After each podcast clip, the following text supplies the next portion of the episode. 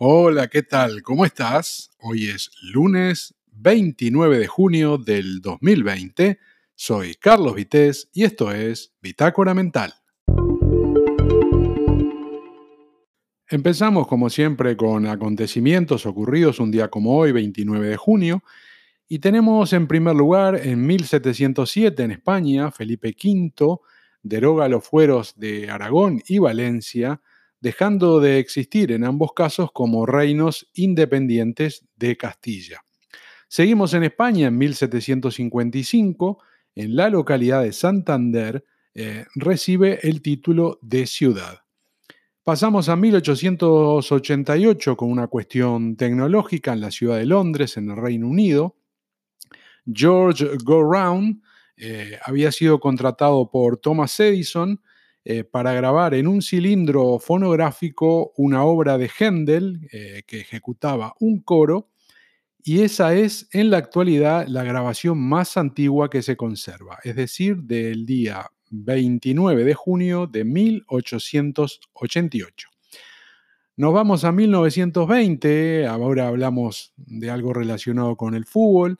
Alfonso XIII, un día como hoy, 29 de junio, eh, le concede el título de Real al Madrid Club de Fútbol y desde ese momento pasa a llamarse Real Madrid y por este motivo hace uso de su derecho a portar la corona real en su escudo. Vamos ahora a 1956 en Estados Unidos, donde la actriz Marilyn Monroe contrae matrimonio con el conocido dramaturgo Arthur Miller. Y ahora una cuestión política, 1974 Buenos Aires. Tenemos a María Estela Martínez de Perón, que es nombrada presidenta argentina a causa de los problemas de salud que sufría el esposo Juan Domingo Perón, quien fallecería un par de días después. Ahora vamos otra vez con fútbol a 1986, cuando la selección argentina con Diego Maradona a la cabeza se corona campeona del mundo al vencer por 3 a 2 a la Alemania occidental. Y volvemos a tecnología al año 2007, donde toda una revolución en aquel momento, de esto ya hace 13 años, se pone a la venta un 29 de junio el nuevo teléfono de Apple conocido como iPhone. Qué nivel, ¿eh? Y un añito después, en el 2008, la selección de fútbol española gana su segunda Eurocopa, con lo que cerramos los acontecimientos y pasamos a personas que han nacido un día como hoy, 29 de junio, en diferentes años. Y tenemos en 1861 a Pedro Figari, abogado, escritor, eh, periodista y también pintor uruguayo muy conocido a nivel internacional. Nos vamos ahora a 1925, también 29 de junio, momento en que nace Giorgio Napolitano, conocido político y presidente de Italia. Seguimos con Italia y tenemos a Oriana Falacci, que nació en 1929, escritora y periodista italiana, que falleció en el año 2006, que fue la primera mujer italiana corresponsal de guerra y también, bueno, como escritora escribió 12 libros y vendió más de 20 millones de ejemplares en todo el mundo. Así que también eh, mención para Oriana Falacci, nacida un 29 de junio, un día como hoy, pero del año 1929. Pasamos ahora a 1935 a José María Cuevas, empresario español, que falleció en el año 2008 y que durante muchos años fue presidente de la COE, más concretamente desde 1984 hasta el año 2007. Ahora saltamos a 1948 para mencionar a Fred Grandy, un actor y político estadounidense, conocido sobre todo por su papel de actor como eh, sobrecargo, eh, que llamaba, se llamaba Gosper, eh, Gopper, Gopper Smith, y mm, esto pertenecía a la serie El Crucero del Amor, como se conocía en América del Sur, o Vacaciones en el Mar, como se le conoció en España. Y mm, trabajó en la serie en ese papel desde el año 1977 hasta 1986, cuando finalizó. Y decíamos al principio de esto que era actor y político porque después que terminó la serie esta, El Crucero del Amor o Vacaciones en el Mar, eh, incursionó en la política, fue elegido también eh, democráticamente por su zona y después también volvió a la televisión y no sé si continúa, pero tenía un programa de televisión propio. Seguimos.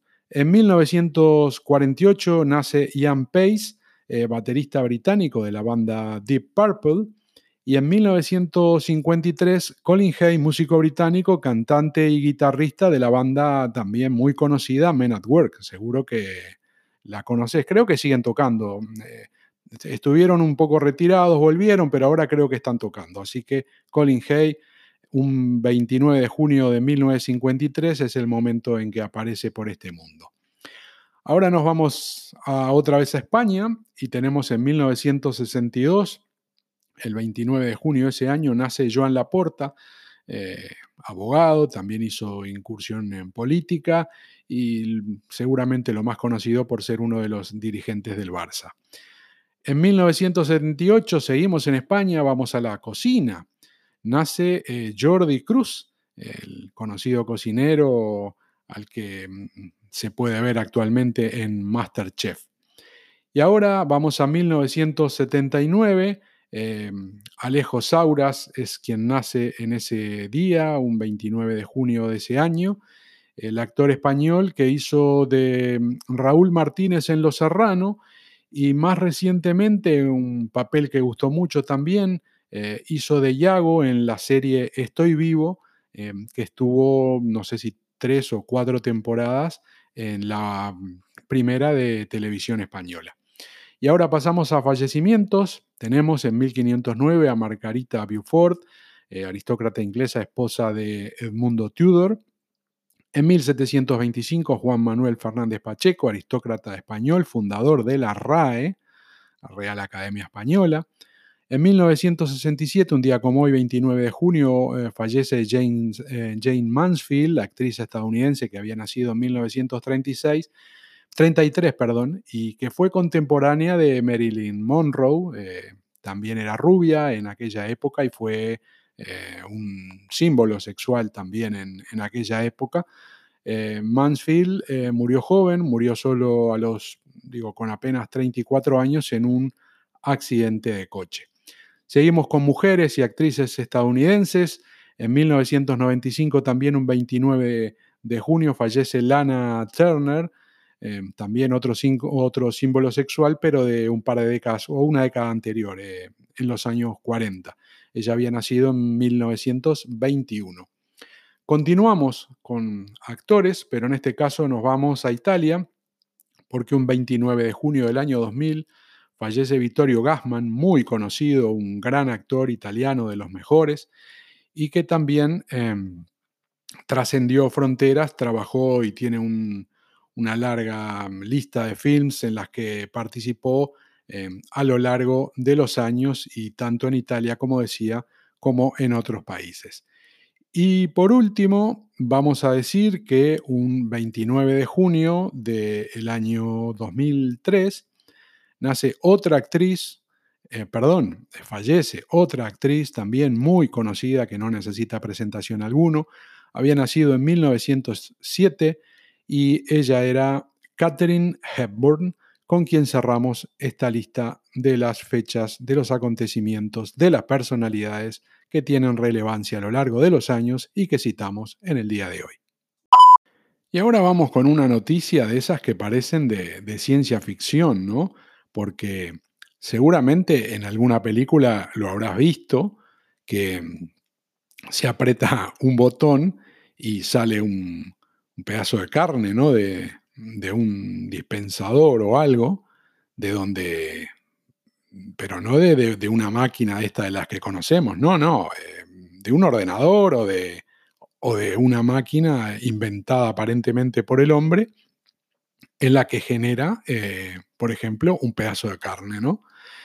Y esto, claro, esto, esto uno lo ve como ciencia ficción, pero resulta que lo que veíamos en películas hace unos años, poco a poco se va convirtiendo en, la realidad, que parece increíble, pero ya en España se está probando eh, crear carne en un laboratorio y realmente, como decía, es algo que no sé si estamos preparados todavía psicológicamente para esto, pero con el tiempo, y dicen que podría ser en esta década, antes de que termine esta década ya podía estar funcionando o quizá antes, esta es una forma de, mm, digamos, de conseguir el, producto que sería consumido por, por los humanos, pero hecha en unas condiciones que no necesitarían de, matar animales, ¿no? Que por un lado,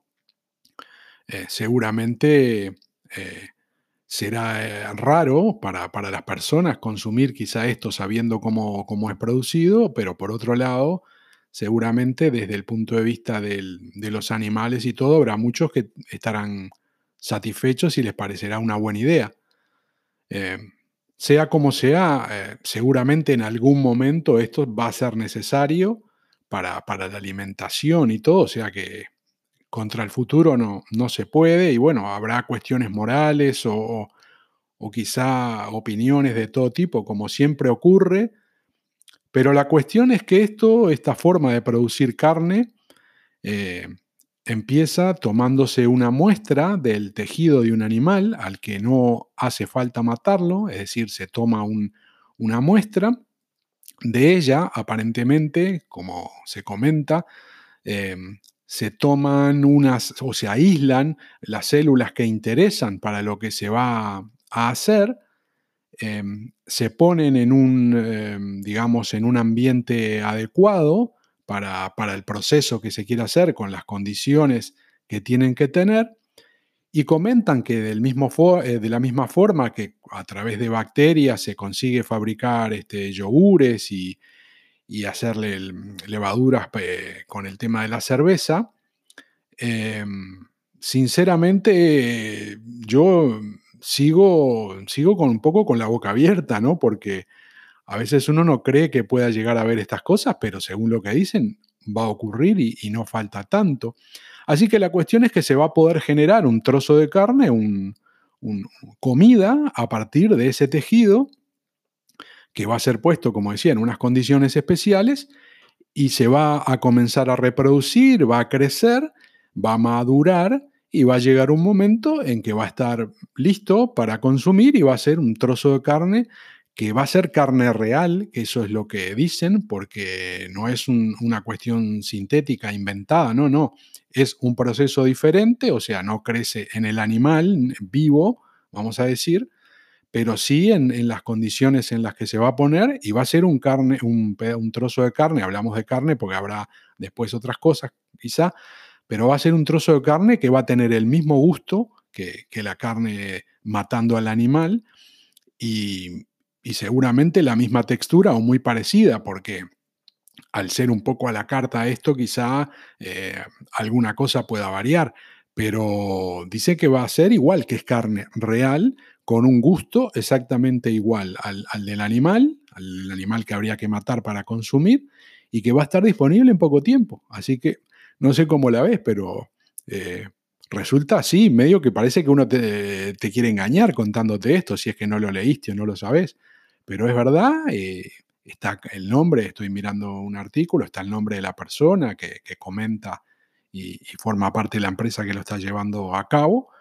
Y bueno, será cuestión de esperar un poquito más y si esto ayuda a paliar un poco el hambre en el mundo para al poder generar alimentos de esta forma, será muy bienvenido, ¿no? que no haya que depender de que en un lugar, por ejemplo, alejado o con unas condiciones climáticas muy adversas, que se pueda eh, tener alimentos sin necesitar eh, criar a esos animales y, mantenerlos y que a su vez ellos necesitan unas condiciones mm, climatológicas y demás. Esto puede ser una absoluta revolución en el mercado de la alimentación. Habrá que ver cómo funciona y también lo que están viendo es toda la regulación, el marco jurídico y todo lo demás, porque es un cambio muy drástico, ¿no?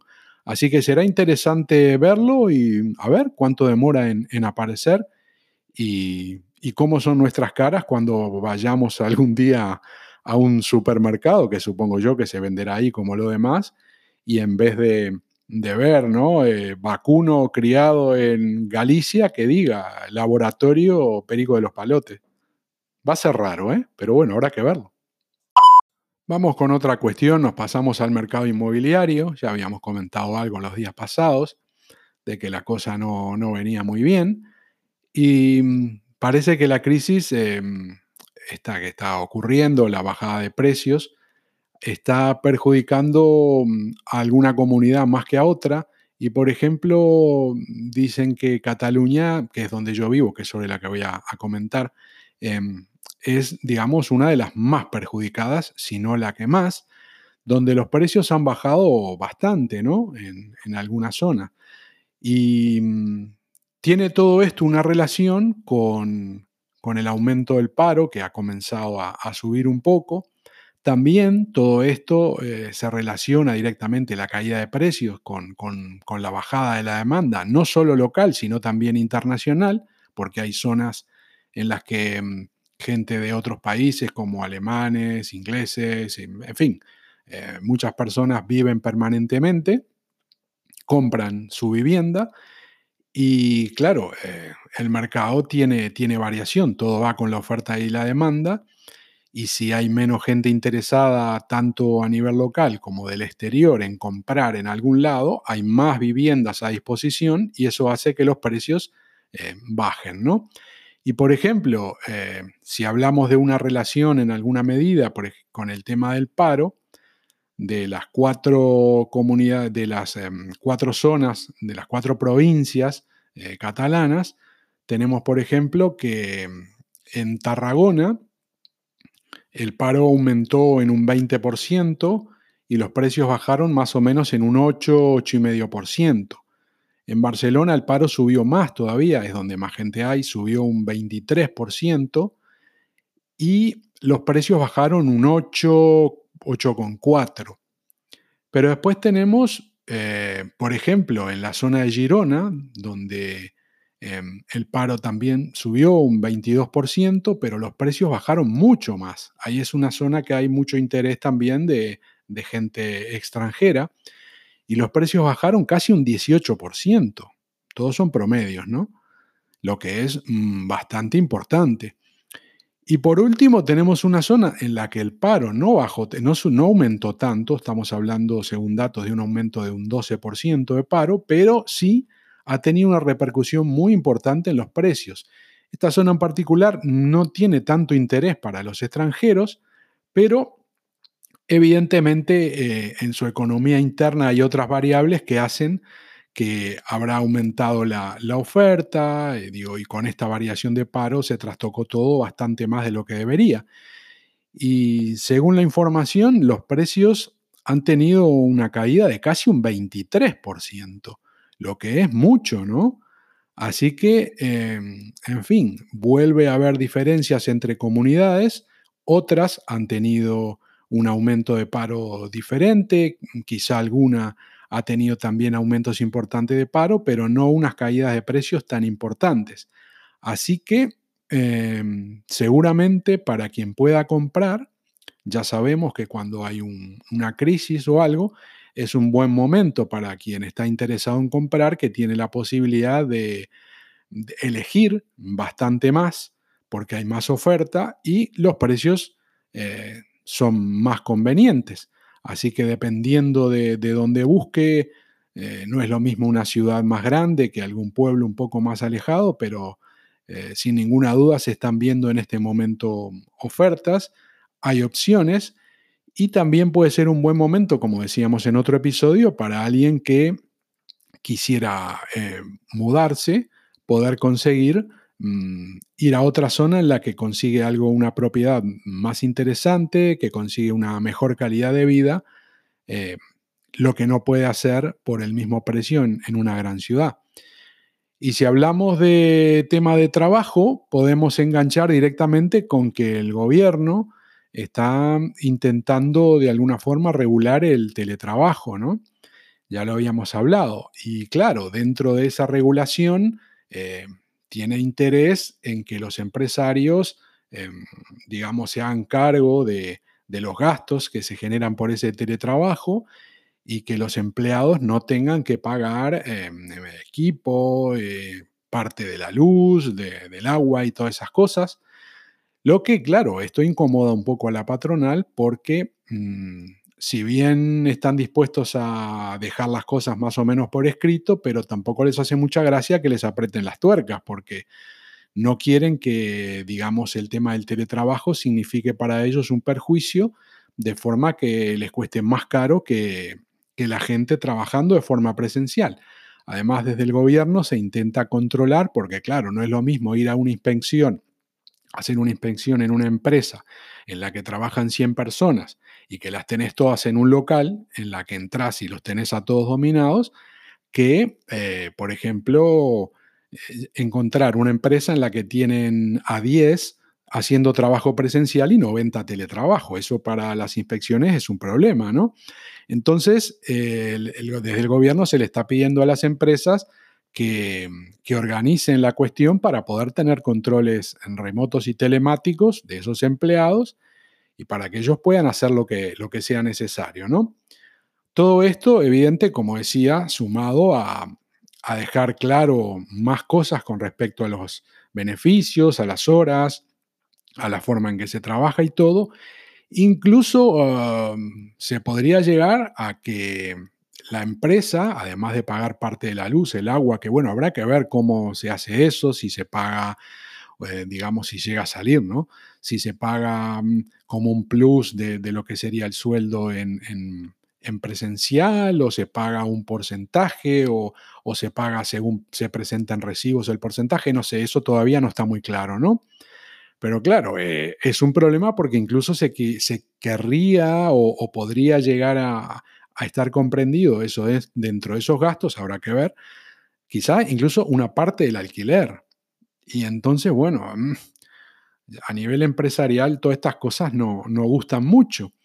Y claro, llega un momento en que, como en toda negociación, una de las partes eh, levanta un poco la voz para intentar eh, de, alguna forma bajar la pelota al piso, ¿no? Y ante mm, todas estas manifestaciones de parte de gobiernos, de regulaciones y todo, la parte empresarial em, hizo el comentario de que, ojo, cuidado, de que una cosa es el trabajo presencial y otra cosa es el teletrabajo, porque en el momento en que una empresa puede contratar teletrabajo, no tiene por qué ser en España, porque quizá puede contratar en otro país porque hay funciones y ya de hecho se realizan, no vamos a, acá a dar, ninguna noticia que no se sepa, los operadores telefónicos, cuántas veces te atiende alguien y te está atendiendo quizá a 10.000 kilómetros de distancia, es una llamada para reclamar que la línea no sé qué y te están atendiendo del otro lado del mundo. Entonces, como decíamos, eh, a nivel de empresas están diciendo, ojo, que esto del teletrabajo abre el juego mucho y si yo tengo en mi empresa gente teletrabajando y me complican mucho la vida, eh, capaz que me interesa ir a contratar a otro lugar y que ese teletrabajo se haga por gente que no sea ni dentro de España ni sean españoles. Así que bueno, mm, otro asunto complicadito que, que va a tener que, digamos, acercar posiciones porque no es fácil legislar sobre todo esto y tiene que ser en un muy delicado equilibrio para no terminar perjudicando el empleo, que no se quiere por ningún lado, ¿no? Lo que se quiere es, aumentar el empleo y no olvidar que el, que el gobierno no crea empleo. El gobierno simplemente lo único que puede hacer es dar las condiciones para que se genere y que las empresas contraten. El gobierno genera empleo en el momento que, por ejemplo, contrata obras públicas o contrata empleados públicos, pero ya sabemos que todo eso se paga con el dinero de todos. O sea que en realidad el, único empleo que realmente mueve la economía y genera riqueza eh, de la forma adecuada es cuando las empresas tienen necesidad de contratar personal y, ese personal se paga con dinero privado y no con dinero de todos los, los que contribuyen con sus impuestos. Así que bueno, ojalá funcione esto, ojalá lo del teletrabajo eh, vaya a más, se pueda concretar, se lleguen a acuerdos y se defiendan obviamente los derechos de los trabajadores y tengan un equilibrio con las empresas para que todos salgan ganando.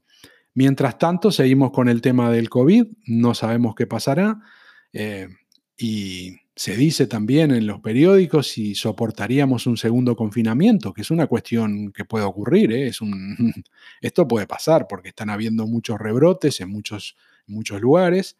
Incluso ya hay en algunos lugares gente confinada y controlada, aislada, porque temen de que se disparen, em, digamos, eh, los contagios.